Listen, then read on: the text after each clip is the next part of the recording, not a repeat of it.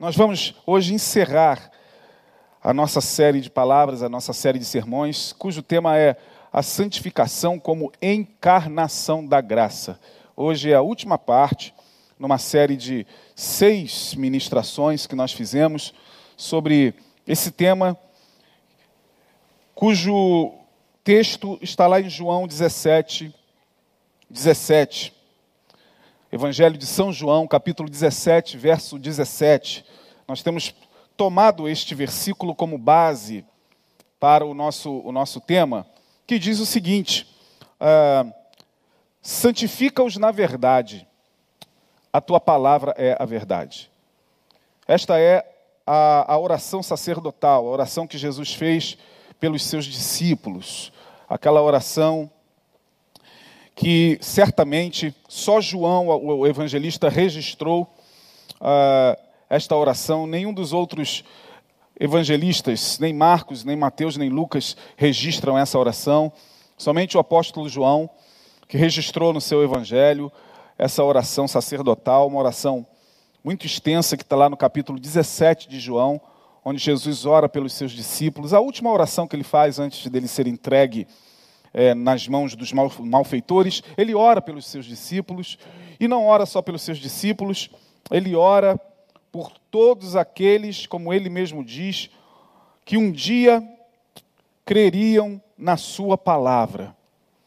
Ele diz: Pai, eu não oro somente por estes, mas por todos aqueles que um dia hão de crer na minha palavra. Eu quero só fazer uma observação aqui, provocativa. Jesus diz: Pai, eu não oro só por estes, mas eu oro por todos aqueles que um dia hão de crer na minha palavra. Ele não disse, eu oro por todos aqueles que um dia vão entrar numa igreja. Não, ele não falou isso. Ele não disse, eu oro por todos aqueles que um dia vão se tornar evangélicos. Não, ele não disse isso. Ele não disse, eu oro por todos aqueles que um dia vão aceitar o cristianismo como religião. Não, ele não disse isso. Ele disse, eu oro todos aqueles que um dia hão de crer. Eu rogo, verso 20. Eu rogo não somente por estes, os discípulos, mas por todos aqueles que pela tua palavra hão de crer em mim. Então, a palavra de Deus, que é o próprio Cristo, Cristo é a palavra, temos falado sobre isso aqui. A Bíblia é o livro as Escrituras, o texto, a palavra é Jesus, o Logos, aquele que estava antes da fundação do mundo, aquele que era a palavra que criava o mundo, era a palavra que saía da boca do Criador e ia criando, lá em Gênesis capítulo 1, ia criando todas as coisas. Ali estava o Logos, a palavra, o próprio Cristo encarnado. E ele diz que somente pela verdade da palavra, nós podemos de fato ser santificados. Extensivamente falamos sobre isso aqui. Ah, exploramos bastante os conceitos de santidade em várias perspectivas. Nós falamos sobre santidade denominacional, nós falamos sobre essa visão de santidade que perpassa pela cultura, perpassa pelos usos e costumes, perpassa pelas mais variadas denominações, é, e aí vai, vai se aplicando vários conceitos sobre o que é ser santo, dependendo do grupo a que se pertence. E aí Jesus vem e resume com muita simplicidade: Você quer ser santo? Quero. Então, não fuja da verdade, não fuja da verdade de si mesmo. Não seja alguém que ame a mentira e que, e que se torne, por amar a mentira, se torne a própria mentira. É a verdade que liberta. É a verdade, portanto, que santifica. Por isso que ele disse, Pai, santifica-os na verdade. Porque não adianta nada a gente cumprir protocolos, não adianta nada a gente cumprir regras da nossa denominação, não adianta absolutamente nada a gente cumprir protocolos e protocolos e não sermos verdadeiros, verdadeiros com nós mesmos, verdadeiros para com Deus, verdadeiros para com o próximo. A verdade é o único caminho para a santidade verdadeira. A redundância, né? Perdoe-me a redundância, mas a verdade é o único caminho para a verdade, para, para a santidade verdadeira. No mais, no mais, muitas vezes nos iludimos com, com usos e costumes e, e conceitos que vão sendo elaborados teologicamente do que agrada, do que não agrada a Deus, do que pode, do que não pode, pode isso, não pode aquilo, minha religião permite isso, minha religião permite aquilo, é, eu não posso comer isso, eu não posso comer aquilo, a gente respeita. Tem religiões que realmente é, fazem essa, essa, essa separação do que se pode, do que não se pode comer em determinadas datas, em determinados dias.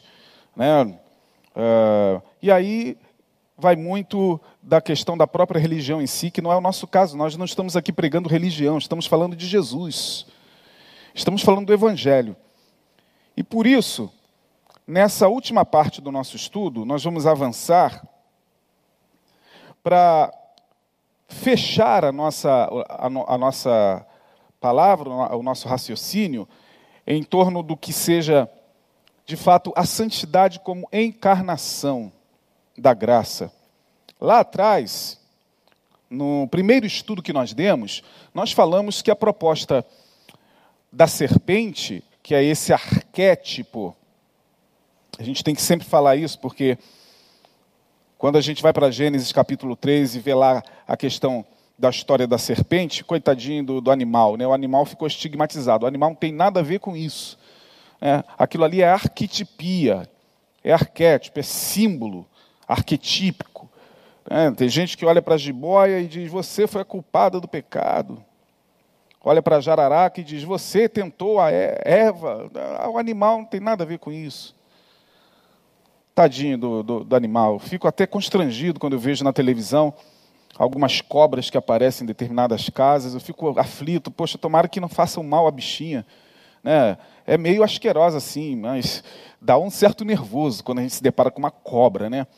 Mas é um animal, é um réptil, né, que não tem nada a ver com o que aconteceu lá em Gênesis. Lá em Gênesis é uma história, é, é uma narrativa arquetípica que usa arquétipos ou símbolos universais, porque a serpente é um símbolo universal. A serpente não está só lá em Gênesis, ela perpassa por várias religiões com vários significados.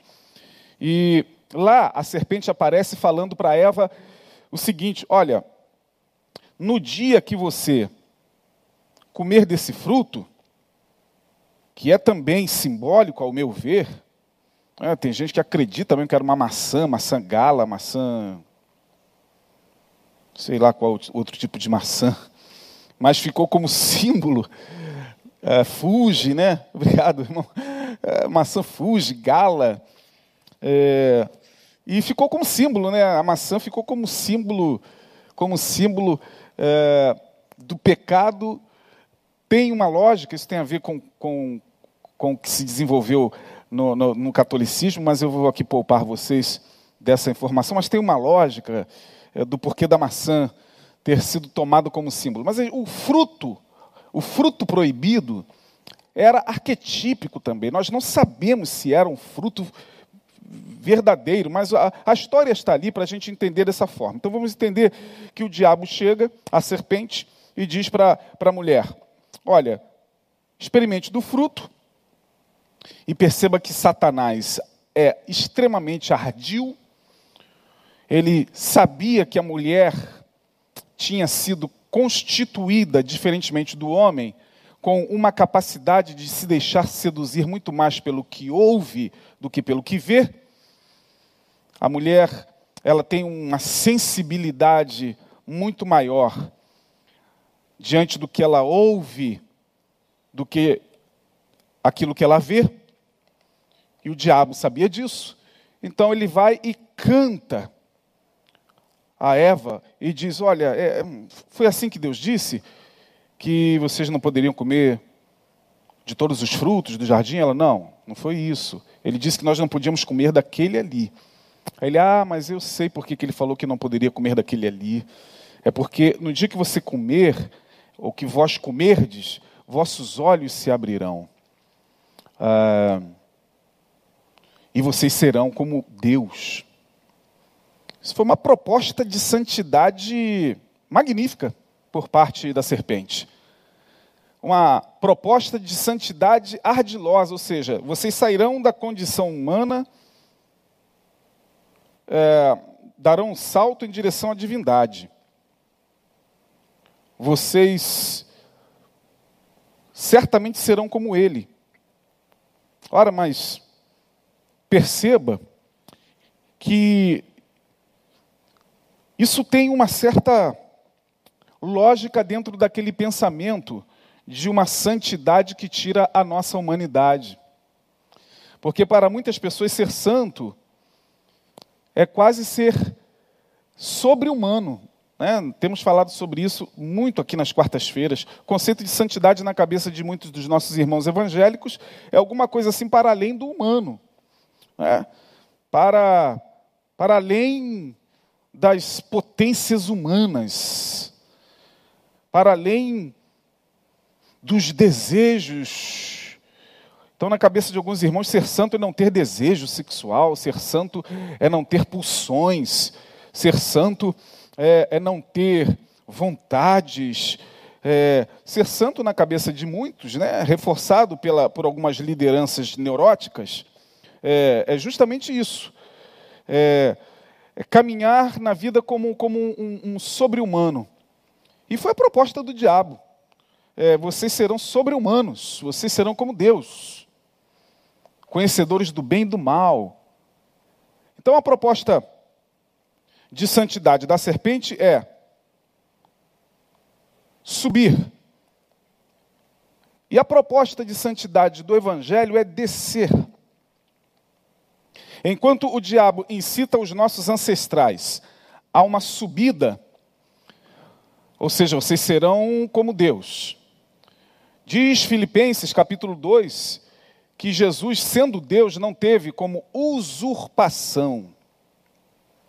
Ou seja, ele não tomou posse da divindade. Ele não teve como usurpação ser igual a Deus, mas aniquilou-se a si mesmo, tomando forma de servo então Jesus, ele faz um caminho contrário da serpente. A serpente diz: Vocês sobem para ser Deus. Jesus diz: Descerei para ser homem. Portanto, a santidade que nos interessa não é da serpente, irmão. Não é chegar para você aqui e falar que você não pode ter o desejo assim, assim, assado, você não pode isso, você tem que suprimir tua sexualidade, você não pode isso, você não pode aquilo. É, você tem que ser o que? Anjo? Você tem que ser o quê? É, um ET? Um evangélico que não tem, não tem sensações? Um evangélico que não tem vontades? Não, nós estamos aqui apresentando a proposta de Jesus, que diz: não, a santidade não é você deixar de ser humano, porque humano sou, humano somos. E não temos como deixar essa condição, a não ser no dia em que, numa outra dimensão, os nossos corpos, como diz a palavra, forem glorificados para uma outra essência, para uma outra quintessência. Ou seja, no, nossos corpos passarão por uma transformação quintessencial e seremos numa dimensão espiritual outros com outros corpos, mas aqui nós somos humanos, minha gente. Por isso que eu fiz questão de colocar a música Epitáfio do, do Titãs logo no início do, da, da, reunião, para você entender que aquilo ali diz respeito à, à vida, à humanidade. Agora, Jesus que veio como ser humano, ele veio para nos trazer essa proposta de que é possível nós não abdicarmos da nossa humanidade sem nela nos perdermos. A proposta de santidade, quando Jesus fala, Pai, é, santifica-os na verdade, é para que, à medida em que nós vamos mergulhando na verdade, e essa verdade, que é a palavra, ela primeiro precisa fazer habitação em nós. Muito antes da gente querer pregar a verdade para o outro, nós temos que, primeiramente, saber se essa verdade nos habita, porque é muito fácil pregar a verdade, porque eu sou, eu ouço muito isso, né, das pessoas, chega a ser engraçado. Pessoas que batem na mesa e dizem: "Eu sou muito verdadeiro, eu sou muito verdadeiro, porque para lidar comigo tem que ser na base da verdade". A gente está o tempo todo falando isso, mas quando a gente cai em si, a gente sabe que é, isso é uma mentira, porque o apóstolo Paulo diz: "Seja Deus verdadeiro e todo homem mentiroso". Isaías vai falar, o profeta, que as nossas justiças são como trapos de imundícia diante dele. As nossas justiças, ele não está dizendo as nossas injustiças, não. Tá, você é justo, você se vê justo nas tuas ações, no teu, nas tuas práticas do dia a dia, você é muito justo? Sou, pastor. A, a, as tuas justiças ainda cheiram mal perante o Criador porque ele sabe que, como criaturas caídas que somos, toda a nossa verdade ainda tem um quê de mentira. Portanto, essa história de que eu sou muito verdadeiro, e isso é, é, é uma forma da gente convencer o nosso ego de não querer enxergar o quanto de mentira ainda há em nós. Portanto, quando Jesus fala, santifica-os na verdade, a tua palavra é a verdade, ele está dizendo que a cada encontro que nós temos com a verdade, nós vamos sendo santificados sem perder a nossa humanidade, nós vamos sendo santificados sem que a gente é, possa, de alguma maneira, é, mostrar a quem quer que seja que nós estamos nesse processo de santidade, não.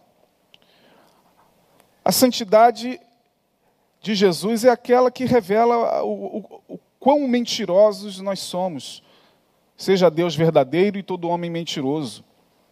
É. Aí você pode ficar chateado e falar assim: não, pastor, eu não sou mentiroso, não. Só o fato de afirmar isso já é uma mentira. Porque nós sabemos, nós sabemos o quanto de engano o quanto de auto-engano nós temos em nós. Nós sabemos o quanto de, de dificuldade que nós temos para com a nossa própria consciência, para com a nossa própria verdade nós temos. Todos nós sabemos. Eu e você sabemos. Portanto, só a verdade pode nos santificar. E eu falei aqui na quarta-feira passada que santificação, a palavra a palavra kodesh ou kadosh, no hebraico, santificar, kadosh, significa separar. Separar. Aí a gente já ouviu, desde que estamos é, no meio evangélico, né, já ouvimos o tempo todo, ah, temos que ser separados do mundo. Só que quando se prega temos que ser separados do mundo, na nossa cabeça é isso, isso se dá nas dimensões geográficas. Ser separado do mundo é deixar de frequentar determinados ambientes. Também. Mas é mais do que isso. A santidade genuína, que se dá pela verdade, ela separa o mundo que existe em nós. O mundo de verdade, esse mundo de mentira. O mundo de autenticidade e esse mundo de, de auto-engano. Esse mundo de fidelidade, esse mundo de, de infidelidade. Esse mundo de genuinidade e esse mundo de farsa. Há um mundo que nos habita. Então, ser separado do mundo ou no mundo é entender o que Jesus falou. Quando ele foi indagado lá pelos, pelos fariseus, porque os fariseus, quando iam fazer as refeições, limpavam as mãos, lavavam as mãos várias vezes naquele ato ali compulsivo, obsessivo compulsivo quase, lavava várias vezes as mãos.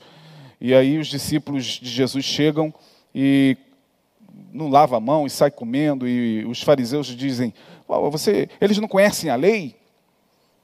Eles não sabem que temos que nos lavar antes de nos alimentarmos?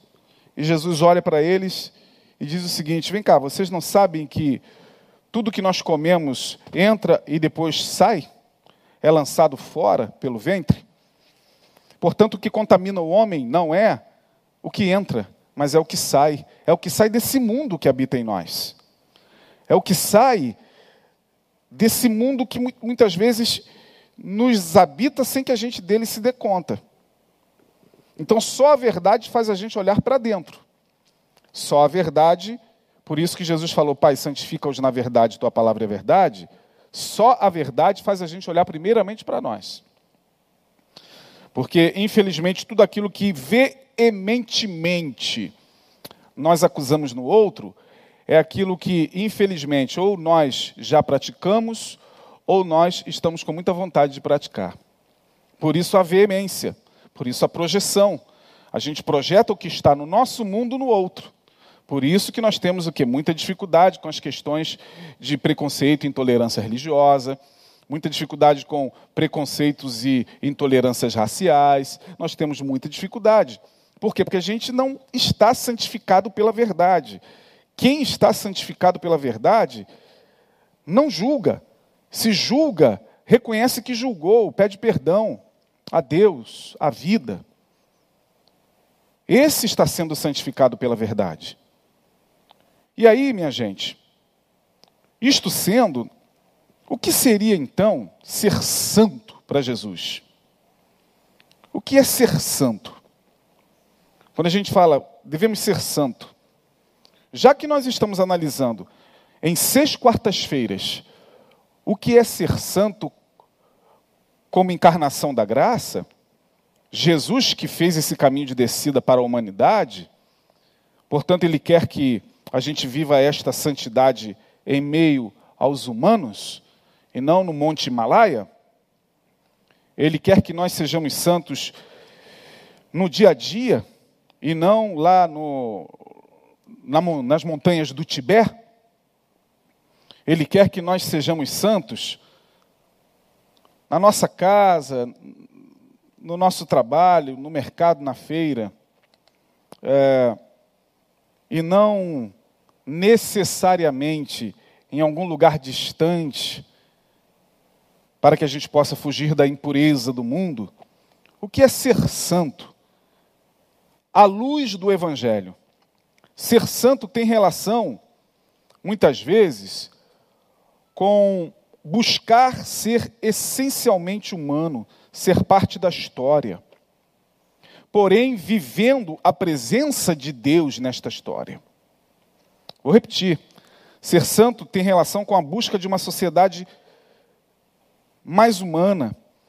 É você fazer parte da história, é você também ajudando a melhorar a história, é você também ajudando a melhorar a sociedade, é você ajudando a melhorar a desigualdade, é você ajudando a, a melhorar a discrepância que há de ser humano para ser humano. Isso com a presença de Deus no mundo. Nós vemos isso em Lucas 7, verso 39. Então, ser santo à luz do Evangelho é isso. Ser santo também tem relação com, com a busca de, de, uma, de uma consciência de igualdade, onde a gente possa olhar para o nosso semelhante e entender suas necessidades, e não negar e não fechar os nossos olhos em relação a isso. Portanto, para Jesus, ser santo é viver uma sociedade sem desigualdades e onde, e onde os mais fracos não sejam despojados. Isso também faz parte da santidade. Isso está lá em Mateus 23, 14. Jesus veio também em busca de uma defesa daqueles que estavam indefesos diante do sistema. Ele veio, claro, para todos, mas ele, ele sabia, nesta sociedade, com o seu olhar santo, ele sabia separar pessoa de pessoas no sentido de saber quem era mais fragilizado, quem era mais fraco, quem era mais impotente diante de um sistema opressor. É só você ler o Evangelho que você verá isso. Ser santo é viver a alegria que o mundo não conhece. Essa alegria do espírito. Ser santo é ser separado não dos pagãos, dos não evangélicos, como Israel tentou fazer ao longo da história, né? tentou uma santidade separatista, se colocando como uma nação melhor do que as outras. Não, ser santo à luz do Evangelho é viver essa, essa diferença radical dos valores do reino de Deus em meio a sociedades pagãs. Isso é ser santo, esse é o desafio. Não é não é se afastar dos pagãos, é muitas vezes estar com eles ou no meio deles, sem que o paganismo de suas ações mais te atinja. Isso é ser santo. Ser santo é simplesmente trabalhar em favor da santidade da vida. Porque a vida vale mais do que o dia santo. A vida é a vida. E a vida se dá todo dia. E Jesus, ele deixa isso bem claro naquela passagem, quando, me parece que em Lucas, capítulo 14, versos 1 e 6, quando os fariseus acusam os seus discípulos de estarem trabalhando no sábado, que o sábado era o dia santo e é o dia santo para os judeus até hoje, assim como a sexta-feira é o dia santo para os muçulmanos e o domingo é o dia santo para os cristãos, Jesus ele deixa bem claro que viver a santidade é viver a santidade que faz com que a vida seja maior do que o dia santo. E aí Jesus olha para os fariseus e diz o seguinte: o sábado foi feito por causa do homem, e não o homem foi feito por causa do sábado. E diz mais: qual de vós que, se uma ovelha ou um boi cair de repente num buraco no dia de sábado, vocês não vão lá no dia de sábado tirar esse animal de lá? Então, ser santo é isso, não é valorizar dias, mas valorizar a vida. Ser santo é colocar o valor da vida acima do valor das coisas, por mais sagradas que sejam. Não há nada mais sagrado do que o ser humano. Por mais sujo e por mais mal cheiroso que este ser humano esteja, ele é muito mais sagrado do que qualquer relíquia que está nos templos. Vou repetir. Por mais sujo e por mais mal cheiroso que um ser humano esteja, lá no, do outro lado da rua, ele, aos olhos de Jesus, é mais sagrado do que as relíquias que estão dentro dos templos. Portanto, ser santo é entender que o altar diante do qual Deus nos quer ver prostrados não é o altar a priori do templo, mas são os altares dos corpos, muitas vezes maltratados, ensanguentados dos nossos irmãos. Esse é o verdadeiro altar. Não adianta nada a gente se prostrar diante de altares, sair dali e fazer de conta que a dor humana não nos toca. Porque nos toca. E Deus nos quer ver prostrados é diante da dor humana. E não diante de altares. Ah, eu orei 24 horas de joelhos dobrados diante do altar da igreja. Ok, ótimo. Saiu daí. O que que isso frutificou na sua vida? O que que isso gerou?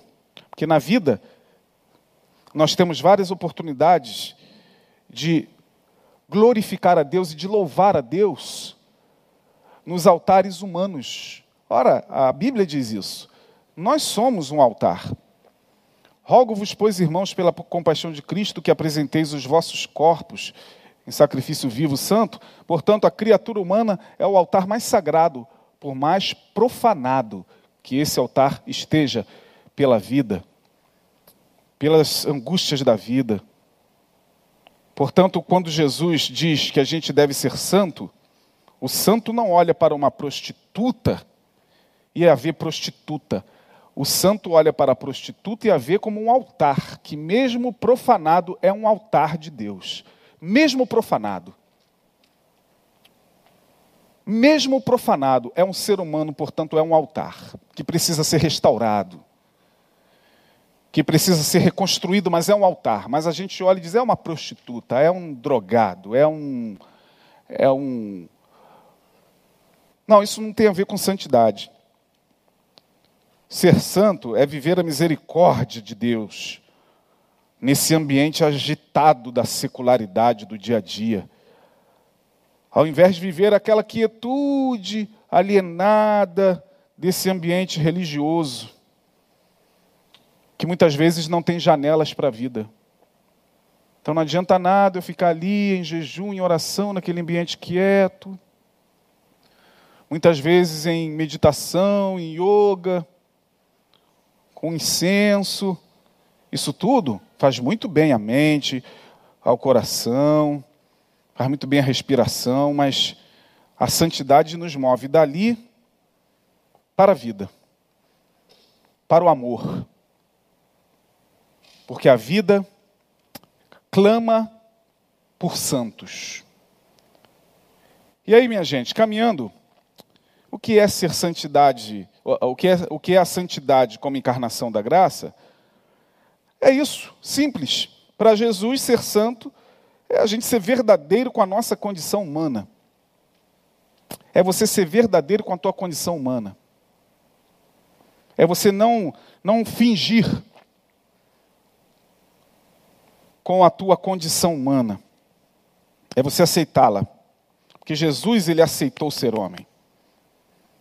E em nome dele a gente quer ser Deus. Em nome dele, pastores, ministros querem ser vistos como Deus dos homens, e não como simples homens de Deus, mas homem. O homem vem na frente. Mas muitos deles, hoje, já se, se comprazem em ser vistos como Deus dos homens, porque tem quem os adore, né? tem adoradores desses deuses dos homens, mas para Jesus ser santo é você apenas ser um homem de Deus, uma mulher de Deus, mas um homem e uma mulher que, que não foge da sua condição humana.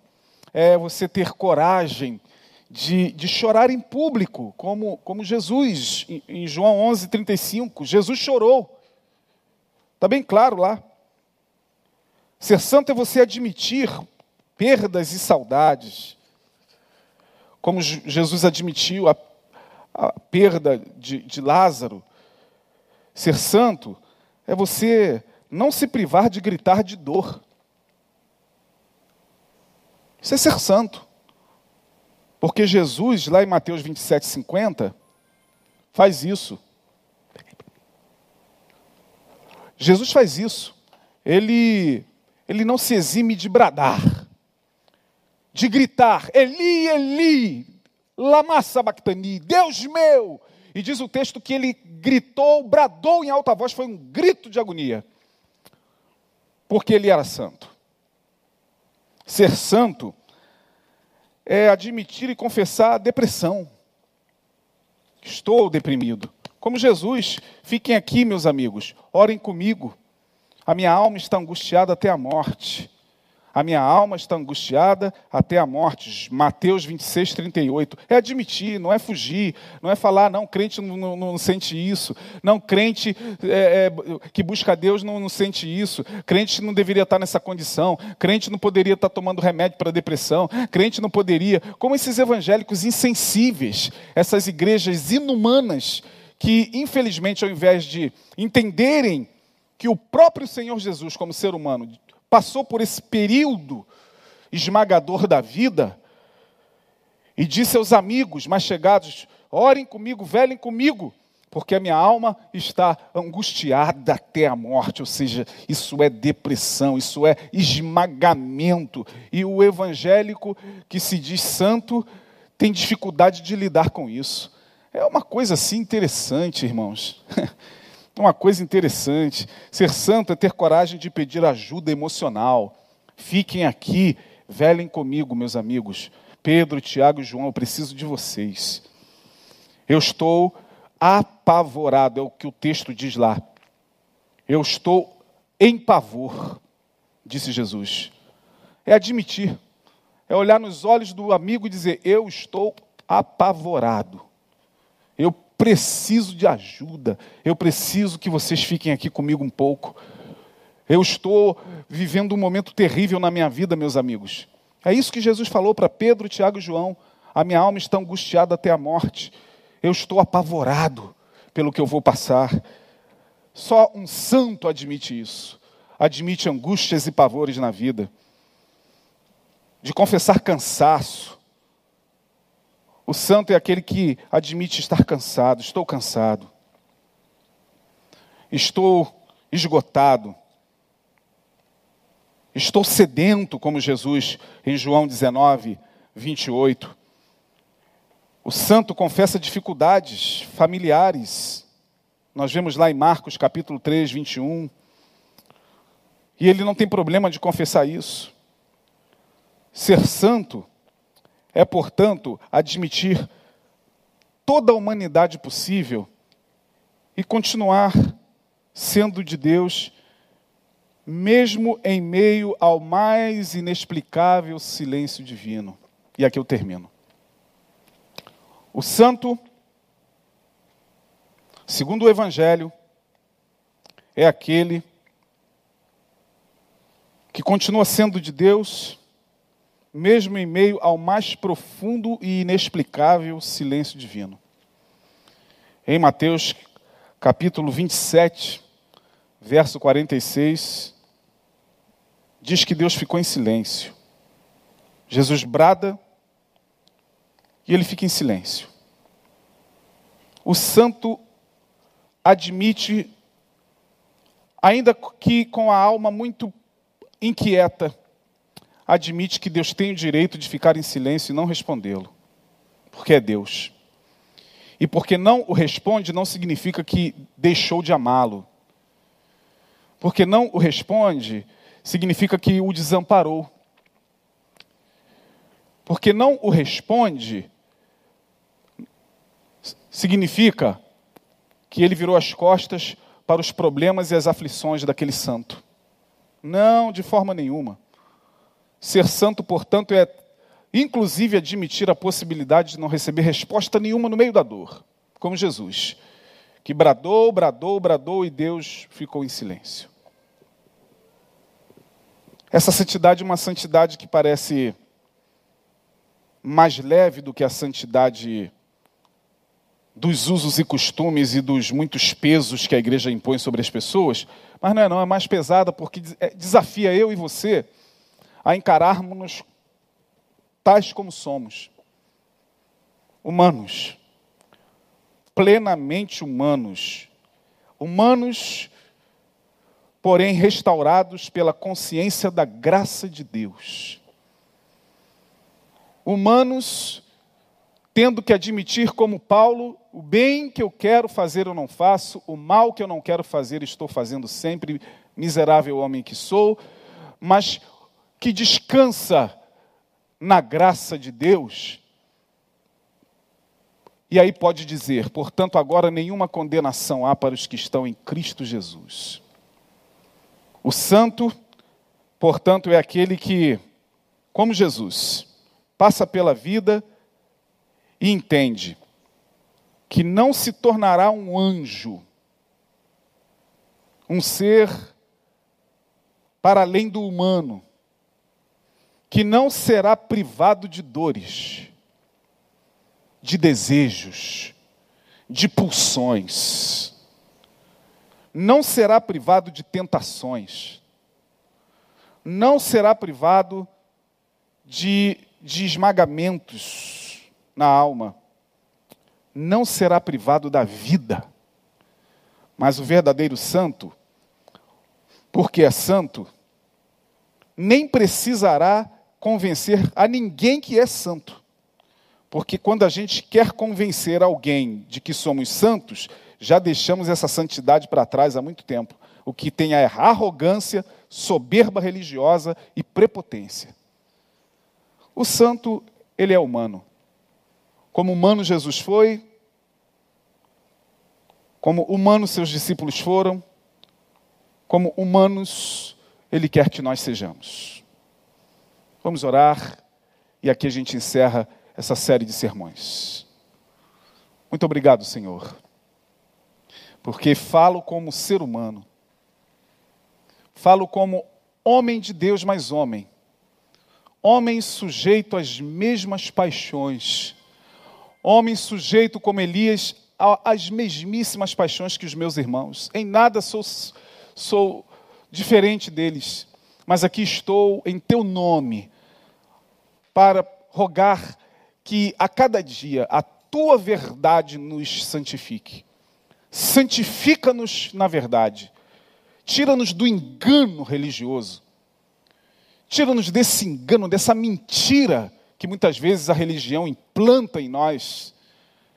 Esse engano, Senhor, que muitas vezes no qual mergulhamos sem se dar conta de que tu nos chamastes como luz e sal para salgar, para temperar e iluminar esta vida com o amor, com a temperança, com as virtudes do teu espírito, como diz a tua palavra, benignidade, bondade, com o fruto do teu espírito.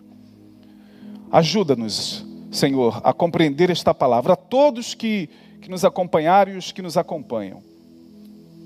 Porque se não for assim, toda e qualquer proposta de santidade só trará enfado, canseira e esgotamento.